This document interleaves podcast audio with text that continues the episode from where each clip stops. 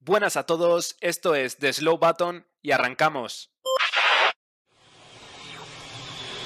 Fantastic job. Slow button on.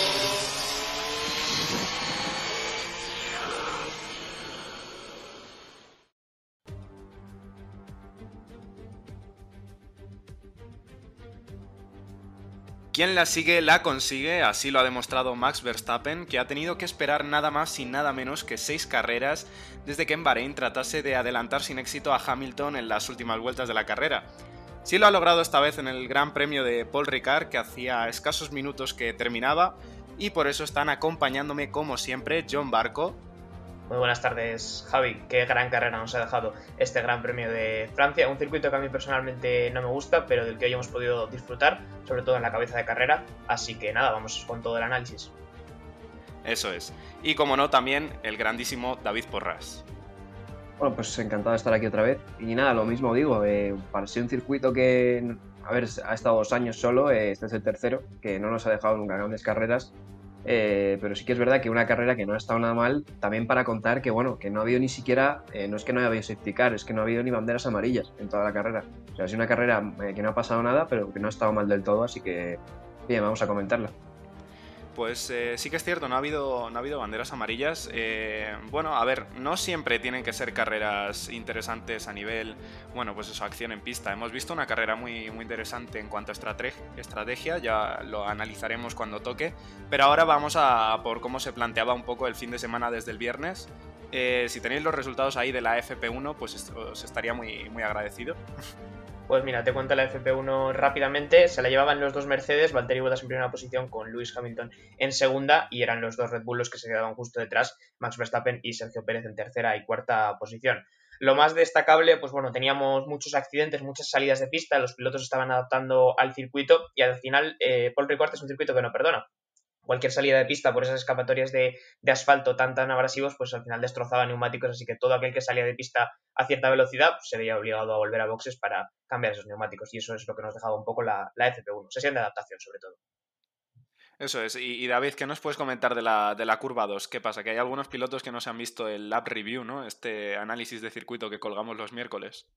Sí, algunos no se lo vieron porque nada, en la primera y la segunda vuelta, sobre todo que probaban, eh, se comían esa segunda curva y se iban por esas bananas amarillas que, bueno, incluso Bottas rompió al alerón delantero y Mercedes dijo textualmente por la radio a la FIA en esas nuevas comunicaciones, ¿no? Que nos deja la Fórmula 1 ahora entre los equipos y la FIA, eh, literalmente pidiendo a la FIA a ver si las podían quitar porque en palabras textuales dice nos están costando dinero, ¿no? Y la FIA les vino a decir algo así como, bueno, pues no os salgáis, ¿no? Eh, las bananas están ahí para los límites de pista, ha habido muchas quejas con los límites de pista y ahora que hay las bananas son precisamente para eso, pues eh, dijo la Fórmula 1 que no, que no se movían de ahí. Pero bueno, vimos a varios pilotos comiéndoselas y sobre todo el más destacado Bottas que rompió al león delantero. También Verstappen se dejó ahí una fletina del león delantero que luego recogió posteriormente Red Bull eh, para, bueno, también una radio bastante curiosa que pedía a la FIA que si podían recoger esa pieza después. No sé para qué, igual para hacerse un colgante, porque desde luego pegarlo con Loctite o lo que sea, seguro que no es la, mejor solución.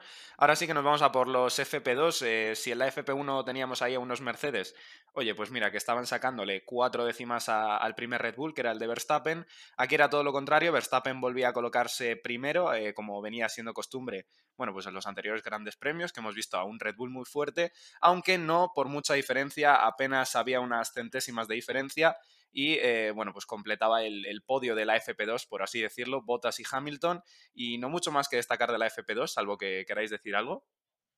Nada, de nuevo teníamos, bueno, una FP2 que era un poquito todavía de adaptación, pero ya los pilotos más seguros, menos salidas de pista. Como muy bien dices, Verstappen se colaba en esa primera posición con solo 8 milésimas delante de Valtteri Bottas, que era el que se llevaba la segunda posición. Y bueno, pues poco más que destacar de esta ronda. Sí que hemos visto durante todos los eh, free practice a los Alpine bastante bien, bastante sólidos. De hecho, en esta sesión Alonso se subía hasta la cuarta posición y Ocon se quedaba en la P6, así que muy buen trabajo de la escudería francesa, al menos en esos entrenamientos libres. Pues sí, es, es, totalmente cierto. Y ahora sí vamos a por la FP3. Aquí ya sí que comenzaba a haber más diferencia entre el primero, que era Verstappen otra vez. Eh, ¿Me podéis confirmar que eran siete décimas lo que le metía a Botas? Que por cierto, Hamilton ni ha aparecido, ¿eh? Sí, justamente eran siete décimas lo que, lo que le metía Valtteri Bottas en esa segunda posición. Carlos Sainz, que se ha muy bien a la tercera, a ocho, casi nueve décimas de, la primera posición. Y Lewis Hamilton, que como bien dices, pues quedaba, se quedaba muy relegado a la quinta posición, incluso por detrás de, Checo Pérez. Bueno, eh, hay que comentar que este fin de semana los Mercedes han cambiado los chasis entre los pilotos. Por lo tanto, este fin de semana ha sido Bottas el que estaba usando, el que suele usar Hamilton y, viceversa. Y sí que hemos visto, yo creo que Hamilton sufrir más por eso, eh, tanto el viernes como, como, el sábado. ¿no? Ahora comentaremos qué tal ha ido en carrera, pero bueno, un factor que quería comentar sobre los entrenamientos Sí, bueno, eh, por eh, comentar algo más, además Bottas decía que se sentía muchísimo más cómodo con el chasis de Hamilton. Extraño porque Hamilton no se sentía tan mal como se sentía Bottas en Bakú con el chasis que, bueno, pertenecía al propio Botas, pero bueno, oye, sí estaba más cómodo, eh, enhorabuena. Desde luego, algo más de ritmo que en las anteriores carreras ha tenido, pero no sabemos si es tanto el chasis o, si es el propio circuito. Y eh, si no hay nada más que comentar, eh, nos lanzamos a por la clasificación. ¿Estáis de acuerdo en eso? Vámonos. Sí, bueno, simplemente también quería decir que Red Bull estrena motor y bueno, se ha notado eso en, la recta, sobre todo ahora lo veremos en carrera. Justo, eso es cierto, ¿eh? mira que no, lo hemos comentado, pero si bien es cierto que en Bakú teníamos un Mercedes muy rápido en las rectas, aquí, eh, bueno, pues eh, hemos tenido un Red Bull que era el, que estaba rápido en, las rectas. No sé si he dicho Red Bull, eh, Mercedes, perdón, en Bakú en la, anterior carrera era el rápido en las rectas, y en este, no sé si lo había dicho bien, es el, que ha sido rápido en las rectas, el Red Bull. Y ahora sí vamos a por clasificación. David, si tienes las posiciones, por favor, nos, nos las puedes comentar. Sí, finalmente la clasificación se cerraba con una pole de Max Verstappen a dos décimas y media de, Hamilton, que era el segunda posición. Tercero Bottas, cuarto Checo Pérez. En la quinta posición se colocaba Carlos Sainz, sexto eh, Gasly, séptimo Leclerc, octavo Norris, noveno Fernando Alonso, primero Alpine y décimo Ricciardo para cerrar esas diez posiciones. Eh, por comentar algo un poco de, los, eh, de los distintos coches, más allá de Mercedes y de, y de Red Bull. Eh, bueno, eh, Ferrari sorprendía un poco, sobre todo Carlos Sainz, con un ritmo tremendo, ¿no? En las clasificaciones siempre vemos que tenían buen ritmo, pero había sido un fin de semana raro porque los libres habían estado en sesiones muy atrás y en otras sesiones muy arriba, entonces no, sabemos qué pensar. Y luego también eh, Gasly, como ya es costumbre prácticamente, ahí se metía ahí, y los Alpine que se quedaban un poco rezagados, lo que era en cuanto a los entrenamientos libres, y los McLaren, pues lo de siempre, ¿no? Un poco escondidos, no estuvieron muy adelante en clasificación, pero el ritmo se lo habían guardado para la carrera. Pues sí, así era. Y John, eh, si nos quieres comentar ya cómo acababa el resto de la parrilla. Pues nada, el resto de la parrilla por debajo, la posición número 11 para Ocon, número 12 para Vettel, Giovanazzi, Russell, eh, Schumacher, que se metía en la posición número 15 después de causar una de las banderas rojas. Eh, esa era misma la bandera roja la que también le permitía eh, colarse ahí porque no permitía a otros pilotos dar una segunda vuelta en la que posiblemente podrían haber mejorado tiempos. Así que P15 para el piloto alemán, 16 para el, primer, para el segundo los Williams, Latifi, 17 eh, para Raikkonen, 18 para Mazepin y 19 para Stroll, 20 para Sunoda, que era la otra bandera roja de esta sesión de clasificación y que no conseguía meter ningún tiempo, por lo tanto, última posición para él. Efectivamente, era una, bandera roja que causaba su noda en la Q1 en los primeros minutos, de hecho, por no decir en, el primer minuto, apenas había dado una curva cuando ya se estrellaba, y Schumacher cerraba la, la Q1 también con una bandera roja que causaba él, eh, este la upaba hasta la 15, aunque bueno, ya sabéis cómo es la Fórmula 1, que al final devuelve a los pilotos a donde realmente tienen que eh, pertenecer y pues ha ido perdiendo posiciones en el Gran Premio. Su noda ha sido al revés, eh, salía desde el boxes por, por este accidente en el que ha tenido que cambiar la, caja de cambios, si, mal no recuerdo. Y al final, bueno, pues ha ido remontando, aunque tampoco ha sido muy notoria esta, esta remontada. Y ahora sí, chicos, eh, vamos a por la carrera, si os parece bien. Vamos a por la carrera, venga. Venga, pues en la salida veíamos que, Verstappen tenía un problema, eh, todo el mundo se ha llevado las manos a la cabeza porque no, no, nos lo podíamos creer. Se había hecho con la pole, eh, su quinta pole en toda la, en toda la, carrera que lleva en la Fórmula 1, la segunda esta temporada, y la desaprovechaba, eh, no sé qué, qué ha pasado, ha perdido el control, chicos. Sí, daba la sensación de que perdía el control. De hecho, bueno, Nico Rosberg, que estaba en cabina de comentaristas de la retransmisión inglesa, que es la que yo veo, comentaba que había un viento bastante fuerte desde cola en la recta principal y que ha estado afectando a todos los pilotos durante la carrera. Era una de las posibles causas de, esa salida de pista, ¿no? Porque veíamos que Verstappen no conseguía meter el coche en curva del todo, se iba un pelín largo y era eso lo que le dejaba el hueco perfecto a Hamilton para, para colarse y robarle esa primera posición. ¿Y tú, David, qué, lectura nos dejas de, este problema que ha tenido Verstappen? Sí, bueno, eh, había bastante viento, siempre se ha visto ya en el Drivers Parade, ¿no? Que la gente con las banderas de Francia en, en la grada, por cierto, 15.000 espectadores ya en Paul Ricard y se ha hecho el Drivers Parade y todo lo habitual, ¿no? Que, que ya era, pues, ceremonia típica que en este último año, pues, desafortunadamente no hemos podido ver. Pues ya se veía en el público, ¿no? Es que estaban agitando las banderas francesas y había bastante viento, ¿no? Todo múltiple viento en, en Paul Ricard durante todo el fin de semana. Y sí, eh, da la impresión de que, que, le da un latigazo al. No se ha pasado tanto de frenada, ¿no? Sino que le ha dado un latigazo ya a mitad de la curva, digamos, y ha tenido que irse, irse por fuera. De hecho, eh, Verstappen, para justificarse, ¿no? Porque si se salen por fuera en esa primera curva, tienen que hacer un caminito y entrar en como entre dos mm, especie de volardos, dos paneles que hay ahí para, pues, para hacer la trayectoria segura ya como se ha justificado por radio como diciendo que no, no ha podido girar el coche, por eso no había hecho la trayectoria en caso de que bueno, los comisarios le, le fueran a sancionar o algún tipo de penalización. Efectivamente, al final no, no, le han sancionado. Parecía que, como ha dicho John, que. No, perdón, como has dicho tú, David, que no se pasaba de frenada, simplemente perdía el control. Y yo abro un debate, eh, no quiero dedicarle demasiado tiempo, pero sí que es cierto, y probablemente sea yo. Últimamente me estoy fijando mucho en el tiempo que tarda eh, desde que el primer piloto que ha hecho la pole en llegar a la parrilla, después de la vuelta de calentamiento, hasta que el último eh, se coloca y me parece excesivo este tiempo. Ya sabemos que los neumáticos de Fórmula 1 se enfrían eh, muy rápidamente y además tienen una ventana de, eh, de trabajo muy, bueno, pues no, no demasiado amplia. Y, sí que es cierto que, no sé, últimamente me parece excesivo el tiempo entre el primero y el, y el último. Eh, John, no sé si me quieres decir algo acerca de esto. Sí, al final yo creo que también me he estado fijando los últimos grandes premios. Ese tiempo se va alargando, ¿no? Porque todos los pilotos quieren apurar lo máximo para hacer pues una última, un burnout, ¿no? Para calentar los neumáticos de atrás o cualquier tipo de... apurar al máximo para llegar con los neumáticos lo más caliente posible. Al final, si estás en la primera posición, eres el primero en colocarte, evidentemente, y ese tiempo se alarga bastante, pero realmente, bueno, no creo que haya regulación sobre eso a nivel de reglamento en la, en la FIA y, bueno, no se puede evitar, pero sí que es un factor a tener en cuenta, como tú comentabas. Totalmente. Y ahora sí, bueno, esta, la primera vuelta no nos dejaba ningún incidente, ya lo había dicho David, no hemos tenido ni siquiera banderas amarillas, con lo cual no os esperéis que de repente eh, os comentemos algún toque con algún piloto, no ha habido nada de nada, sí que es cierto que era en la segunda vuelta cuando Hamilton empezaba a quemar ya la radio con estos mensajes típicos a los que nos tiene acostumbrados a todos los espectadores, empezaba a decir que no tenía agarre, no tenía agarre además en la parte trasera, no sé si me podéis comentar algo acerca de esto. Pues mira, yo lo he notado sobre todo, y además porque creo que ha sido nada más terminar la primera vuelta, que ya él estaba en cabeza, la última curva, cuando él la ha tomado, eh, se le iba el coche completamente de atrás, tenido que contravolantear un poquito al subirse al, a ese último piano, y ha sido segundos después cuando ya decía por radio que no tenía ningún tipo de grip en la parte trasera. Bueno, eh, tampoco nos fiamos mucho de estos, de estos mensajes de Hamilton sobre los neumáticos, porque ya lo conocemos, pero oye, sí que dejaba ese mensaje para sus ingenieros. Pues así era, efectivamente. Eh, David, eh, venga, te doy un poco el relevo, que estamos aquí hablando un poco eh, John y yo. Eh, ¿Qué pasaba inmediatamente después de esto? Porque hemos visto también una muy buena salida de Alonso. No sé si quieres comentar algo acerca de ello.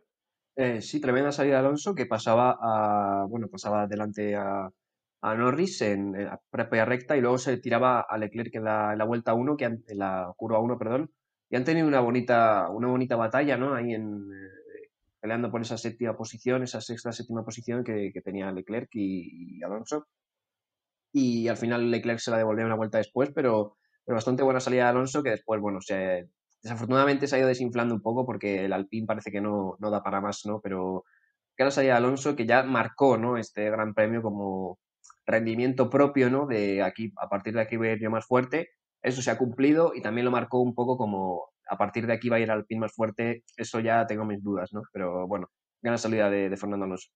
Sí, desde luego es, es, lo que dices, ¿no? Eh, hemos visto ya un Alonso que, bueno, parece haber recuperado el nivel al que nos tenía acostumbrados a todos. Eh, sí que es cierto que poco a poco, y esto ya más por el tema del rendimiento de Alpine, que no estamos muy seguros de cómo va a ir evolucionando eh, a lo largo de la temporada, pues eh, empezaba a perder posiciones y esto ha hecho que tengamos una maravillosa batalla entre Norris y Ricciardo, que a punto ha estado de, de causar una bandera amarilla en la primera curva, John. Sí, efectivamente, era Norris, nada más de, creo que era la segunda o tercera vuelta como mucho, eh, se tenía que ir por fuera de la curva número uno para no tocarse eh, con Ricciardo. Después se quejaba por, eh, por la radio a su equipo de que no le había dejado suficiente espacio para que los dos circularan en paralelo por esa primera curva y por lo tanto, pues como tal, se veía obligado ¿no? a ir por ese, por ese camino que tienen en, en la curva uno, digamos, esa escapatoria y después volver a pista. pequeño casi uno de los pocos incidentes que podemos tener en la carrera, porque como tú bien decías hace unos momentos, no hemos tenido ningún accidente, ningún toque en toda esta carrera en Francia. Efectivamente, empezamos ya luego en la vuelta 5 a ver algunos pilotos quejarse. Sí que es cierto que hay que destacar otra vez que había mucho viento en cola en la recta principal y era Gasly el que se quejaba un poco del, balance del, coche. Eh, David, no sé si quieres comentar algo. Eh, sí, añadir que aparte del viento, sobre todo había 30, o sea, 20 grados menos de, temperatura de, pista de lo que era, de lo que había sido tanto viernes como el sábado, porque bueno, había llovido por la mañana, la pista estaba, cuando llueve se, pues, se ensucia un poco más todo, y aparte pues que hacía más frío, estaba nublado, no había sol, entonces eran 20 grados menos, entonces los equipos, eh, luego lo vemos con el duro, ¿no? ¿Qué pasa con el duro? Pero no tenían datos, ¿no? De cómo iban a ir los neumáticos porque habían estado rodando en temperaturas cercanas a 50 grados de, asfalto, ¿no? Y estaban ahora con 30 grados de asfalto y con, con pues eso, ¿no? Con, no sabían cómo iban a comportarse las ruedas y ya veremos que cómo les ha ido a los equipos con el medio. Algunos les ha ido mejor, con el duro, perdón, algunos les ha ido mejor, algunos peor. Entonces yo creo que también eso del Hamilton, ¿no? Que se quejaba del no grip o el balance de gas y tal, se podía también deber quizás a las condiciones del viento y de, la temperatura de la pista. Pues mira, es un apunte muy interesante el que nos acabas de hacer porque, eh, bueno, como, como, bien has dicho, había llovido eh, previamente. De hecho, la carrera de Fórmula 3 eh, estos monoplazas han tenido que correr con lluvia intensa. ¿Y esto qué pasa? Que ha hecho que toda la goma, bueno, aparte de la temperatura, que como bien ha dicho David, ha bajado 20, 20 grados respecto a la clasificación del día anterior, eh, toda la goma que había acumulada en, eh, la superficie se ha perdido, con lo cual los neumáticos no tenían el grip necesario como para que no patinasen o, no tenían el, agarre necesario. Y esto ha hecho que bueno, Hamilton fuese uno de los primeros en darse cuenta de que los neumáticos no iban a llegar tan lejos como los estrategas se pensaban, de hecho lo ha comentado en la radio, oye mira, los neumáticos no van a llegar tan lejos como pensabais y esto eh, ha sido totalmente un desastre para todos, eh, sobre todo para Ferrari, ya, ya, lo comentaremos, pero sí que es cierto que hemos empezado a ver un montón de graining y, bueno, los neumáticos empezaban a sobrecalentar. Eh, John, coméntanos qué ha pasado porque desde luego esto ha sido lo que ha hecho que hayamos vivido una carrera tan intensa a nivel de estrategia. Los neumáticos hoy han jugado una parte absolutamente fundamental y sobre todo eran las predicciones que tenían los equipos, como bien decía David, de cómo iban a ir esos neumáticos y cómo han ido al final. ¿no? Al final la degradación ha sido mucho más alta de lo que esperaban. Ya lo decías ahora con Hamilton, los neumáticos no van a llegar tan lejos como pensabais vosotros, decía a, sus ingenieros. Eh, también en la vuelta 8 ya les decía que los neumáticos estaban empezando a calentar más de lo que se pensaba y bueno, pues hemos visto más quejas de pilotos. Eh, un poquito más adelante me voy a adelantar en los acontecimientos, pero también por contextualizar esto, eh, Sainz en la vuelta número 13 decía hay mucha más de la degradación de la que nadie esperaba. Creo que todo el mundo era consciente de que todos los equipos estaban un poco sorprendidos ¿no? con, con cuántos estaban desgastando los neumáticos y a partir de ahí, pues bueno, la carrera se ha tornado en quién iba a saber eh, mejor adaptarse a esta nueva situación que había sido un poco inesperada. Pues efectivamente, eh, de hecho, eh, bueno, hemos visto un Botas que ha podido, eh, bueno, como quien dice, mostrar un poco el potencial que no ha estado mostrando en las últimas carreras, aunque bueno, ya sabemos todos que tampoco hay demasiado. ha hecho la, vuelta rápida en la, en la vuelta 10, pero tan solo una vuelta más tarde, en la vuelta 11, también ha empezado a quejarse de graining y no han tardado mucho los pilotos en parar. Y bueno, no sé, no sé si me podéis decir en qué vuelta ha sido la primera parada, pero desde luego ha sido mucho más temprana de lo que nadie se esperaba. Yo creo que estaba estipulado un poco parar sobre la vuelta 18 y al final eh, no sé en qué vuelta hemos visto la primera parada. No sé si me lo puedes decir tú, John. Te lo comento que la primera parada ha sido en la vuelta número 15, ha sido Leclerc el primero que paraba, que llevaba neumáticos medios desde la salida, cambiaba a duros y salía en una posición número 19, eh, bueno, detrás de básicamente todo el mundo, así que esa era la primera parada. Después lo comentaremos que esa parada tan temprana yo creo que les ha, bueno, le ha complicado muchísimo la carrera a Leclerc y es una de las causas de que el resultado de hoy no haya sido nada bueno. Pues sí, desde luego. No sé cómo de contento estará David con eh, los resultados del equipo Ferrari hoy. Eh, ¿Algo que comentarnos, David? Nada, bueno, carrera difícil, porque sí que es verdad que esto viene, creo, un poco precedido también del ritmo de los McLaren, porque venían, bueno, Alonso estaba también sufriendo porque se despegaba un poco de Leclerc, pero más o menos aguantaba, y han venido como cohetes, tanto Ricciardo como Norris, les le han pasado en la, vuelta 11, eh, los dos en, vamos, en dos curvas, y, venían con un ritmo bestial, ¿no? Entonces yo creo que Ferrari ha optado por, pues, por hacer ese, ¿no? Eh, ese, digamos, defensa ante los, ante los McLaren, que en un principio les ha salido bien, pero claro, luego después, pues el, neumático duro ha resultado ser la tumba del, equipo italiano. Entonces, bueno, eh, creo que viene un poco detonado por eso, ¿no? Ese gran ritmo del McLaren que ha demostrado durante toda la carrera y, después, pues el duro no le ha funcionado nada bien al, al, equipo Ferrari, ¿no? Entonces, bueno, al final el resultado malo, pero creo que, bueno, ya lo dijo Lando Norris, en algunos circuitos vamos a ir mejor nosotros, en otros va a ir mejor Ferrari, creo que va a ser igual que en la lucha Mercedes-Red Bull, creo que va a haber una lucha por el tercero, eh, que va a ser parecida, ¿no? En algunos circuitos pues van a ir mejor los Ferrari, en otros los McLaren, y hoy pues han ido bastante, bastante mejor los, los, los McLaren. Pues sí, eso es eh, totalmente cierto. De todas formas, ya nos tienen un poco acostumbrados, por lo menos estas últimas tres carreras, a que Ferrari sea quien esté por delante de McLaren los eh, sábados, en los, en los días de clasificación, y los domingos es cuando de repente McLaren saca un ritmo que nadie se espera. Eh, nos habíamos quedado por mi parte en el tema de, la vuelta 15, que era la, primera parada por parte de Leclerc, y desde entonces hemos visto una sucesión de, paradas, eh, las más importantes, bueno, en la vuelta 17, Ricciardo con su McLaren ha intentado buscar el undercut a Gasly, eh, han sido órdenes de equipo, y puso el compuesto duro, salió en la posición número 17, y ahora sí, esto ya comenzaba a ser más importante, porque era Bottas el que paraba, el primer Mercedes en parar, ponía las gomas duras y salía P4, le decía a su ingeniero, la vuelta de salida va a ser crítica, empuja ahora. Y eh, bueno, no sé si me podéis comentar, pero aquí ha empezado a haber problemas ya con la estrategia de, de, Mercedes, que al final ha sido lo que ha hecho que Verstappen haya podido, bueno, pues ganar la carrera al final. Sí, aquí es un poco donde ya se han empezado a ver, todos los equipos ya eran 100% conscientes de que la estrategia del principio de carrera iba a tener que cambiar. De hecho, ha sido Alonso uno de los que lo ha dicho más claro por radio unas vueltas antes, que empezaban a decir plan B, eh, la, bueno, la, el ir a una parada va a ser complicado, entonces, bueno, le hablaban de, plan B por radio y de cambiar esa estrategia, ¿no? Un Alonso que le habíamos visto sufrir muy bien, como antes decía eh, David, eh, ha sufrido mucho con esos dos McLaren, caía hasta la posición número 11 porque también le adelantaba Vettel, eh, luego sí que ha sabido remontar, pero ahí tenía unas vueltas un poco malas, y como tú bien decías, eh, Javi, pues Botas ahí entraba en parada, eh, bueno, en parada, sí, entraba en parada, hacía su parada, salía, sí, sí, ese es el, el meme que había creado yo solo, entraba, salía con gomas duras en posición número 4, y pues eso le decían que la vuelta de salida iba a ser crítica para alejarse ¿no? de, la gente que tenía por detrás e intentar no descolgarse sobre todo de ese top 3 que en ese momento pues ocupaban Verstappen, Hamilton y Pérez. ¿no? En la vuelta 19 era Verstappen el que entraba, también a por gomas duras salía en posición número 3 em, y le decían a Hamilton en ese momento que era el momento de hacer el hammer time porque Verstappen había entrado y esa última vuelta iba a tener que ser absolutamente, bueno, iba a tener que volar en ella.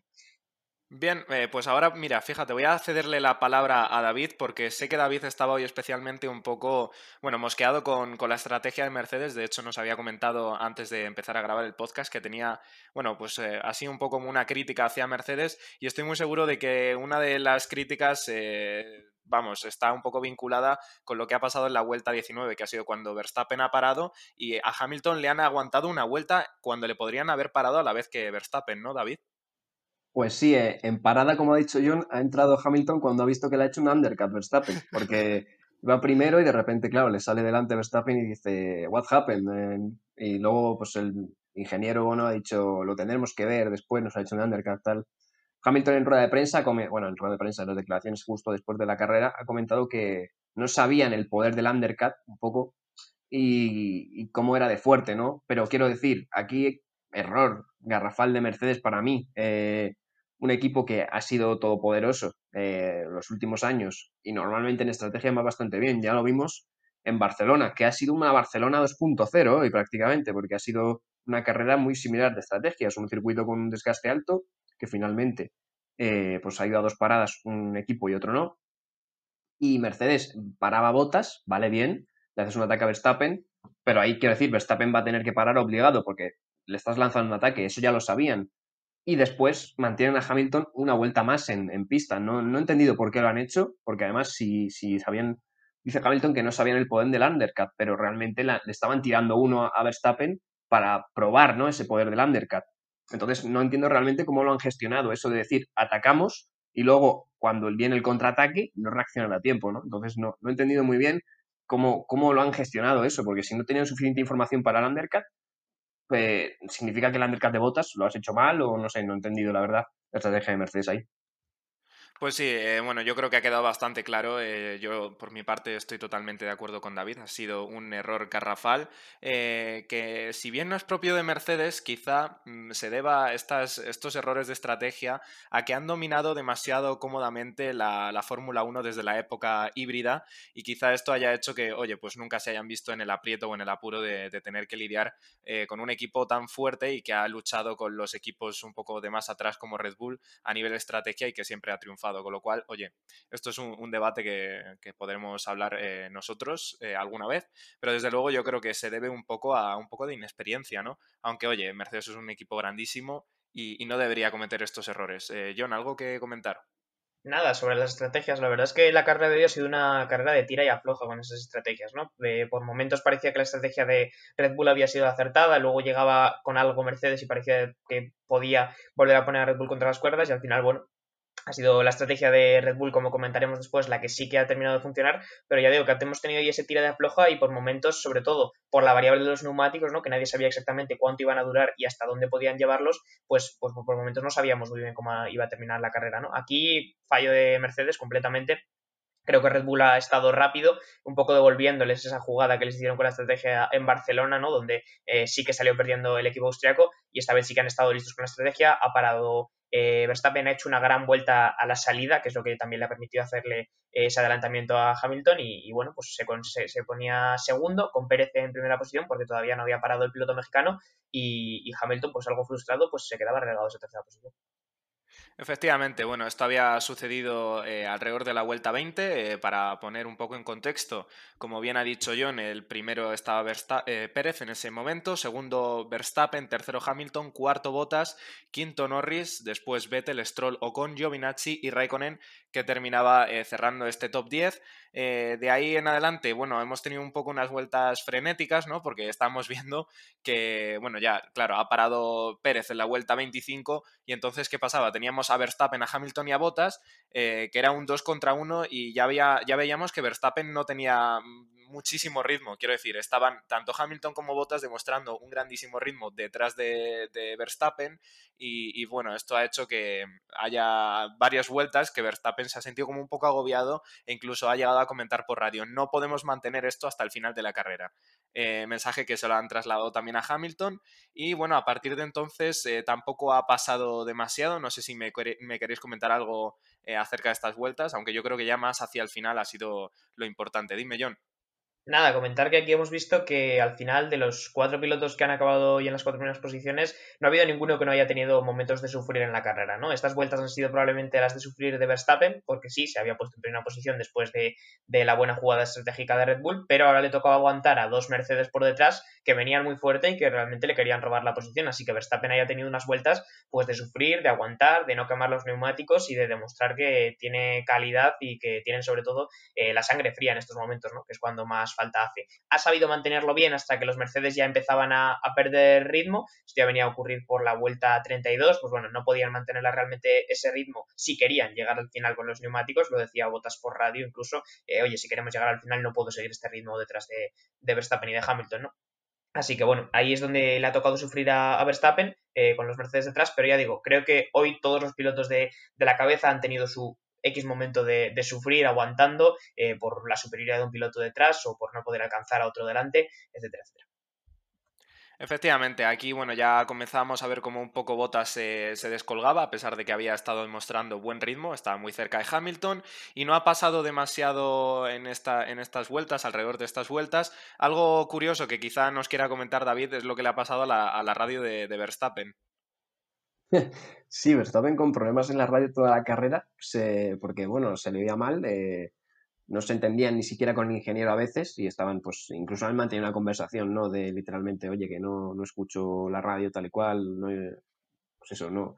Han tenido problemas con la radio y luego aparte, eh, también el ingeniero de Hamilton ha tenido problemas con la radio, había un momento bastante, no sé, un poco cómico, ¿no? De que, bueno, estaban yendo bien en pista, pero en la radio no iba bien, ¿no? Eh, bueno, cosas de la Fórmula 1.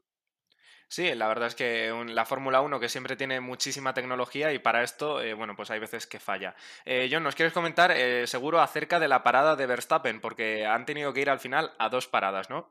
Efectivamente, y ha sido completamente clave que la estrategia de Red Bull al final haya sido lo que se ha impuesto, ¿no? Os comentaba que en la vuelta 32 los Mercedes empezaban a ver que no iban a poder adelantar a Verstappen y era justo ese momento en el que los Mercedes decaían un poco cuando Red Bull ha dicho es nuestro momento, han metido a Verstappen en boxes, parada bastante rápida, dos segundos y medio, neumáticos medios también, salía en posición número 4 a 4 segundos de Pérez, que era el que estaba en tercera posición, y bueno, pues ahí es donde yo creo que la carrera se ha decidido y donde realmente eh, Red Bull se ha impuesto con la jugada estratégica.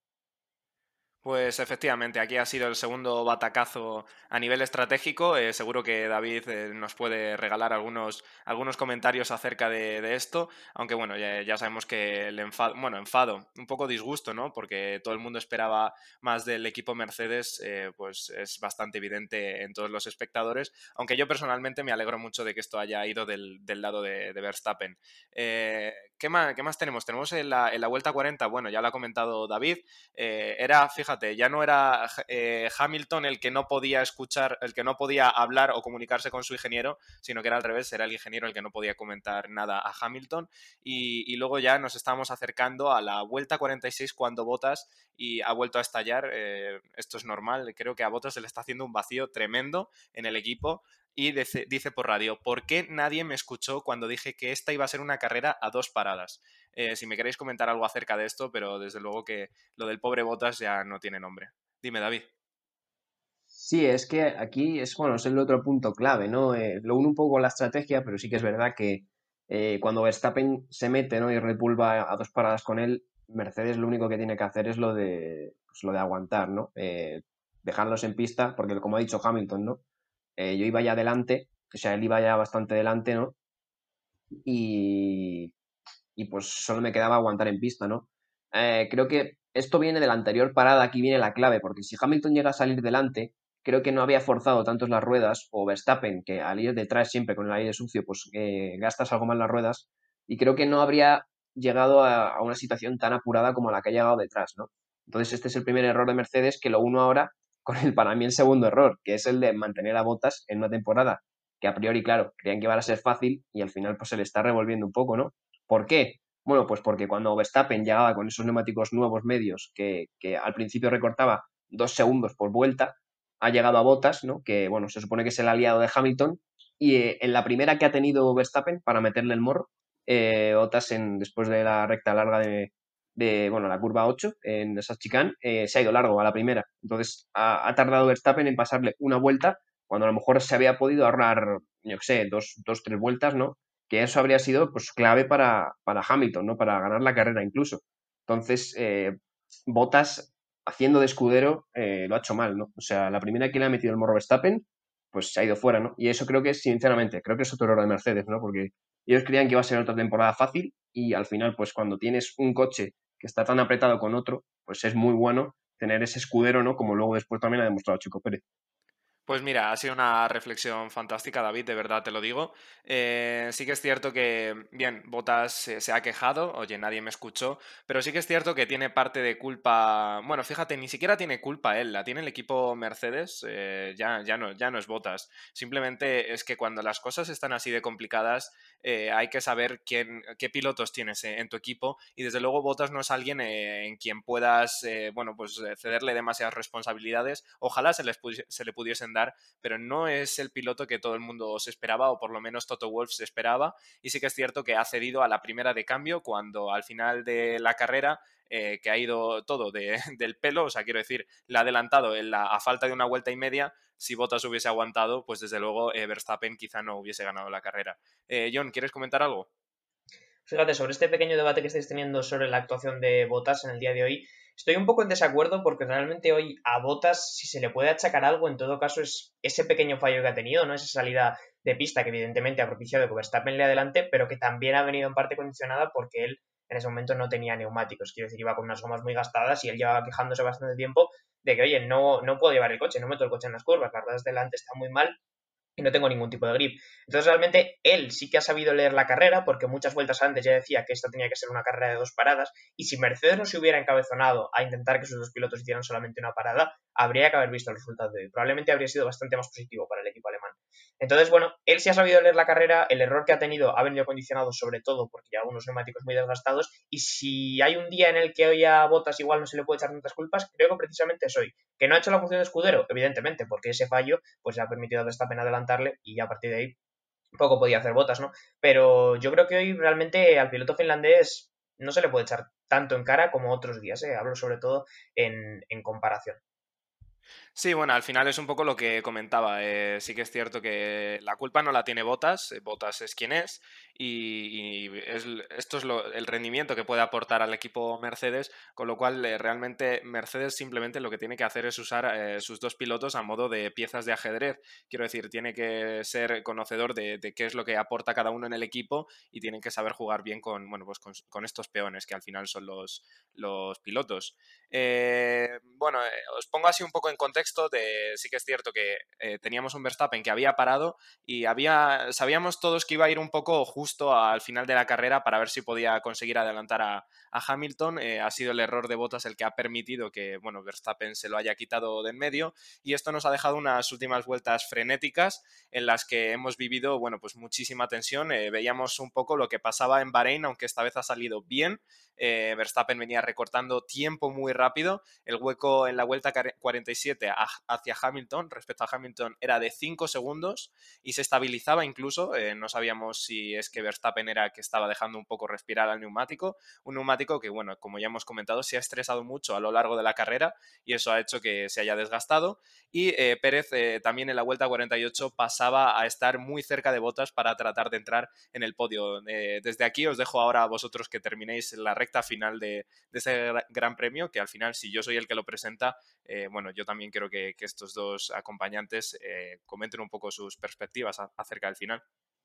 Sí, bueno, eh, después Pérez pasaba botas finalmente, eh, se veía venir porque, bueno, tenía, ya sabemos cómo es Checo, ¿no? Ha entrado creo en la vuelta 25, ¿no? Con un, con un neumático medio gastado, o sea, ha aguantado 10 vueltas más que, Leclerc, que era el primero que paraba, ¿no?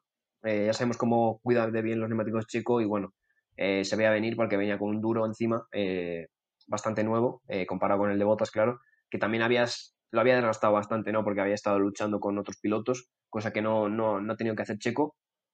Y bueno, ese final de, carrera que, bueno, eh, Verstappen ha llegado con un neumático que ha habido un momento incluso que parecía que no llegaba porque estaba como a cuatro segundos y en una vuelta o dos Hamilton se ha ido a cinco segundos, ¿no? Y entonces eh, era como, oh, ¿qué pasa? Pero no, realmente estaba ahorrando ese neumático, ¿no? Para, porque una cosa es eh, recortarle el tiempo y otra cosa es llegar y pasar, ¿no? También tienes que tener, es importante tener neumático a la hora de llegar detrás de un piloto y luego pasarle, ¿no? En la frenada. Eh, así lo ha hecho Verstappen, que, que, bueno, se ha tirado con todo en la, en la recta de Mistral. Eh, Hamilton ni, ni, ha defendido el interior siquiera porque ha visto que venía como un cohete, el Red Bull además, lo que hemos comentado al principio, venía con un motor nuevo y Hamilton le ha cedido hasta el interior y, y bueno, Verstappen finalmente pues se ha hecho con, a, vuelta y media al final, se ha hecho con el liderato de la carrera que finalmente conseguía. Pues sí, eh, John, ¿cómo has vivido tú este adelantamiento? Pues nada, como dices, al final de la carrera ha mantenido un poco la línea que veníamos viendo en este circuito de Paul Ricard. Al final, toda la emoción de esta carrera ha estado concentrada en esas primeras posiciones. Es cierto que la media tabla nos ha dejado alguna cosa, pero en general ha sido una carrera bastante estable. Todo ha estado alrededor de estos cuatro pilotos. Como bien comentaba David, Pérez eh, pasaba botas en la vuelta 49. Pobre Botas ya no podía hacer absolutamente nada con los neumáticos que tenía. Y Pérez, que los había cuidado muy bien, porque es una de sus mayores cualidades, pues oye, le podía pasar y se colocaba en tercera posición. Buenos puntos para el mexicano. Eh, y era la vuelta 52, pues es el que Verstappen al final le tiraba el coche a Hamilton. Ha habido, vuelvo a traer el tema del, tema del, tira y afloja, perdón, eh, porque también ha habido un momento, como bien comentaba David, que parecía que Verstappen no iba a llegar, ¿no? Porque al final llevaba muchas vueltas exigiéndole mucho a los neumáticos medios que había puesto en la segunda parada eh, para intentar acercarse a los dos Mercedes y adelantar a Bottas y a Hamilton después, y parecía que no iba a llegar. Por momentos incluso Hamilton iba más rápido, así que también hay que reconocerle al piloto británico que ha sabido mantener muy buen ritmo unos neumáticos duros que venían desde hace muchas vueltas, ¿no? Eh, al final no ha podido mantenerlo, sí que Verstappen ha sido capaz, ya digo, en esa vuelta 42 de adelantarle, nos ha contado muy bien el adelantamiento David, así que nada, finalmente era el holandés el que se llevaba la carrera, además con el punto extra de la vuelta rápida, Hamilton en segunda posición y Pérez cerraba el podio en un día supongo que bastante feliz para Red Bull. Pues sí, desde luego, ha sido un día muy feliz para Red Bull que ha terminado consiguiendo, eh, pues gracias a la estrategia, no sé si ha sido más bien desmérito de, por parte de Mercedes, pero el caso es que la han conseguido y han ampliado la ventaja tanto en el eh, campeonato de constructores como el de pilotos y esto empieza a ser preocupante desde luego tanto para Mercedes como para Hamilton. Hamilton eh, al fin y al cabo con todos estos años de experiencia por radio al terminar la carrera no tiene mal perder, lo ha demostrado, ha dicho que a por la siguiente carrera eh, ya veremos qué es lo que ha pasado en el tema del undercut. Y eh, bueno, pues sí que es cierto que para los espectadores esto ya es distinto. Esto no es algo a lo que nos tengan acostumbrados los pilotos. Y, bueno, desde luego aquí vamos a estar siempre acompañando a, nuestros oyentes para, bueno, pues para analizar este, este, campeonato que desde luego va a ser eh, uno de los que más vamos a recordar en estos últimos años. no sé si queréis comentar algo más. bueno, comentar también un poco que no hemos comentado prácticamente nada de la media tabla, ¿no? Que ha estado interesante, lo que pasa que, que con, bueno, con la tensión que había arriba, ¿no? Tampoco te puedes parar mucho a comentar eh, media tabla, ¿no? Em, destacar sobre todo la gran actuación de los McLaren, Norris eh, quinta posición eh, y Ricciardo sexta, gran golpe encima de la mesa de McLaren esta carrera que saltan de nuevo la tercera plaza del Mundial de Constructores. Gasly otra vez ahí séptimo puesto, grande el piloto de, Alfa Tauri, nada más que decir de él.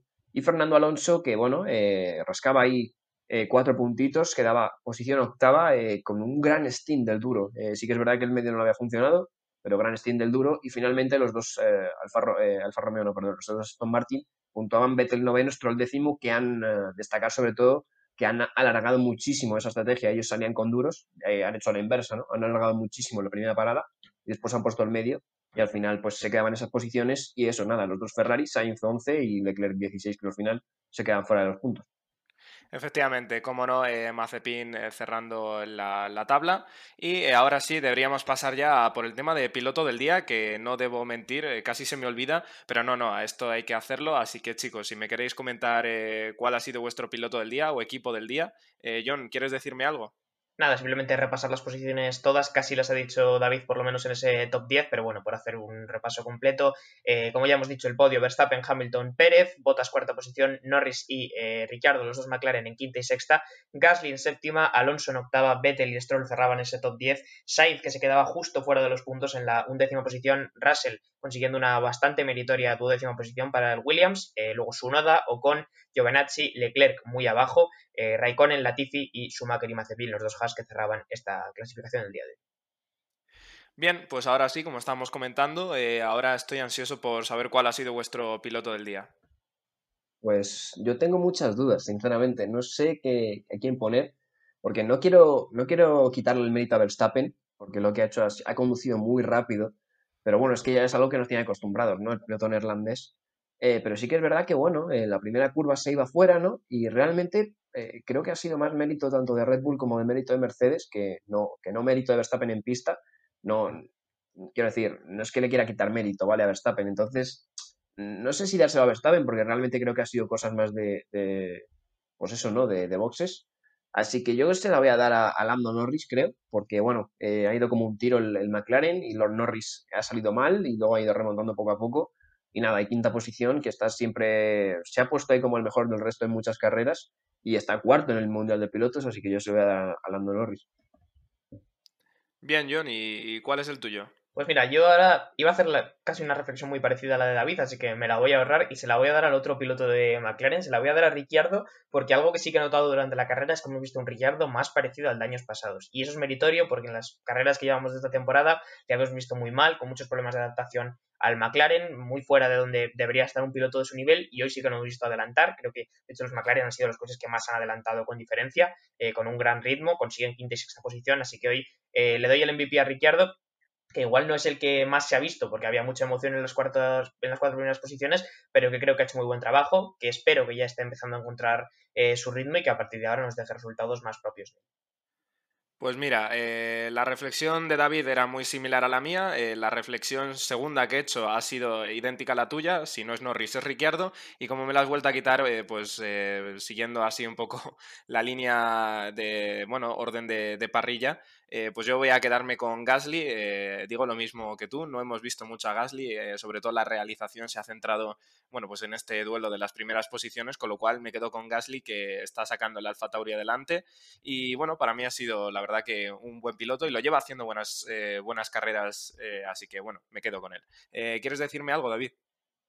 Sí, quería simplemente dar una mención de honor a, Hamilton, creo, porque creo que lo ha hecho, él lo ha hecho todo perfecto, lo que ha tenido en su mano lo ha hecho todo bien, y al final, pues por unas cosas o por otras no ha ganado la carrera, pero creo que, bueno, se merece una mención de honor porque creo que lo que, todo lo que él ha podido hacer lo ha hecho, lo ha hecho perfecto. Pues mira, eh, la verdad es que sí, sinceramente Hamilton lo ha hecho todo perfecto. Eh, hay muchos pilotos que lo han hecho perfecto, Pérez eh, quizá no ha encontrado el, ritmo o todo el ritmo que, esperamos, pero claro, es que es Verstappen quien es su compañero, pero Pérez también lo ha hecho totalmente perfecto. Y, y bueno, salvo que queráis comentarme algo más, creo que podemos dar por finalizado este review de lo que nos ha deparado el Gran Premio de Francia. Ha sido un placer estar con vosotros, chicos. Muchas gracias, John. Nada, muchas gracias Javi y oye, que nos vemos la semana que viene con otra carrera. Además, no hay que esperar absolutamente nada para tener otra semana de carrera y la siguiente otra vez porque ahora nos quedan dos grandes premios en Austria. Así que nada, estaremos aquí el domingo que viene con, con todo el análisis de lo que nos deje ese gran premio de Estiria, se llama, ¿no? Si no me equivoco. Eso es. Ah, bueno, mira, cuidado, cuidado, John. Creo que lo han cambiado. Creo que lo han cambiado. Ah. No va a ser Estiria. Vale. Eh, ahora mismo no me acuerdo el nombre, eh, quizá incluso me esté confundiendo, pero si mal no recuerdo lo han cambiado. Eh, ahora, siguiendo con lo que estábamos diciendo, muchas gracias a ti también, David. Nada, muchas gracias y ahora toca, pues eso, Austria, ¿no? Eh, Estiria, Austria o como se llame, pero bueno, al final se llama uno Austria, el otro se llamará Estiria o otra cosa, pero será el mismo circuito, mismo trazado, eh, así que veremos, ¿no? Seguramente veamos dos carreras muy diferentes la primera a la segunda, porque ya lo vimos el año pasado, ¿no? Una más frenética y otra quizá más relajada, porque los equipos ya se conocían el trazado, así que bueno, veremos qué tal el trazado austriaco. Bien, y por mi parte, como no ha sido siempre, eh, una vez más, eh, estar un honor, repito. Bueno, por mi parte ha sido un honor, eh, como siempre, haber estado con vosotros, así que, bueno, muchísimas gracias, como siempre, a, a nuestros oyentes y nos vemos en la próxima. Tan solo una semana, estad atentos el miércoles que tendremos el Lab Review, este análisis de circuito. Y nada, hasta la próxima. Adiós. Muchas gracias por escuchar este podcast de The Slow Button. Puedes seguirnos en Spotify para no perderte ningún episodio y también en nuestras redes sociales para enterarte de todas las novedades. Hasta la próxima.